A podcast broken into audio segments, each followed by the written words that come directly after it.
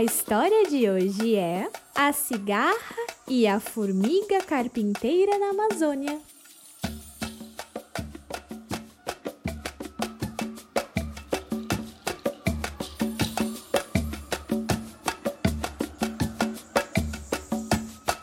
Há alguns anos, num verão abundante em alimentos para a fauna amazônica, nas trilhas da floresta, vivia ali Cida, uma simpática cigarra, que adorava tocar o seu violão sem se preocupar com nada. Ela tocava e tocava seu violão sem parar, sem nada para se perturbar. Um belo dia, após uma tarde de cantoria, a cigarra avistou várias formigas trabalhando em conjunto. Eram as formigas carpinteiras.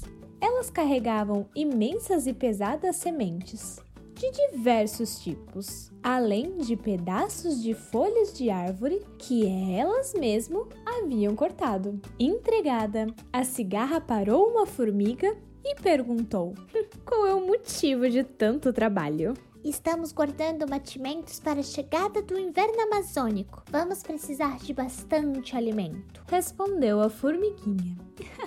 Deixa disso! Ainda falta muito tempo para o verão chegar. O inverno não vai chegar agora. Não precisa de tanto trabalho. Há muita comida. Vamos divertir, gente! Retrucou a cigarra.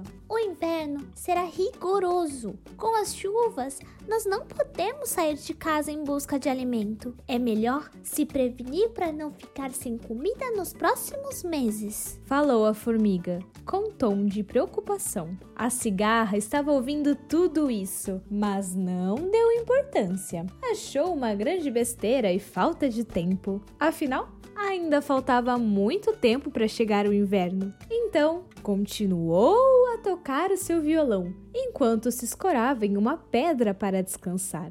Os dias se passaram. Vez ou outra, a cigarra encontrava a formiga carpinteira, fazendo o mesmo trabalho, incansavelmente, carregando sementes, frutos e folhas para cima e para baixo. Mas, sem se preocupar, a cigarra continuava a cantar. Os quatro cantos da Amazônia podiam ouvi-la sem parar. Tocou, tocou e tocou. Não se preocupou em guardar nenhuma comida para o inverno, que em breve chegaria. Lá, lá, lá, lá, lá, lá, lá. Aqui eu vou tocar e essa música cantar. Lá, lá, lá, lá, lá, lá, lá. Aqui eu vou tocar e essa música cantar. Cantarolava a bela cigarra. A dona Anta e o senhor Tatu paravam ao seu lado para ouvir de suas canções e aconselhavam a cigarra. Cida, falta pouco para o inverno amazônico. Eu ouvi no rádio Cipó que será intenso, como nunca visto. Você sabe, a maré enche as folhas e a terra fica sempre úmida. Quase não conseguimos ver o sol aqui embaixo, disse a anta. Guarde seu alimento e construa seu abrigo para não ficar desamparada. Completou o senhor Tatu. A cigarra ignorou. Meses se passaram. A cigarra ficou todo o verão tocando seu formoso violão. Não juntou uma folha sequer para quando o inverno chegasse. Nem construiu um abrigo.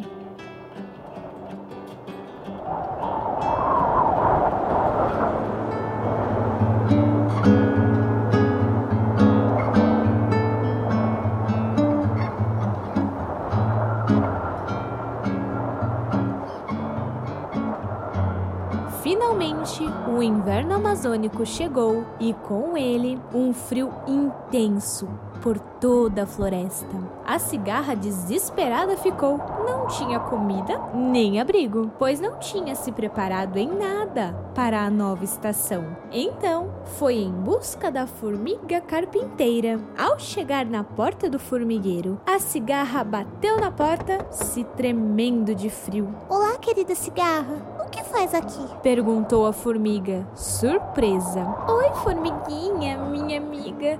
Eu estou com fome há dias e passando frio. É, será que você não poderia me ajudar com o que você estava guardando aí pro inverno? Perguntou a cigarra. Claro, Entre e se aqueça. Eu irei preparar uma comidinha para você. A formiga deu um casaco e uma sopa bem quentinha para sua amiga cigarra. A cigarra pediu perdão por não ter ouvido a sua amiga formiga. Eu avisei que o inverno chegaria. A vida não é apenas de diversão.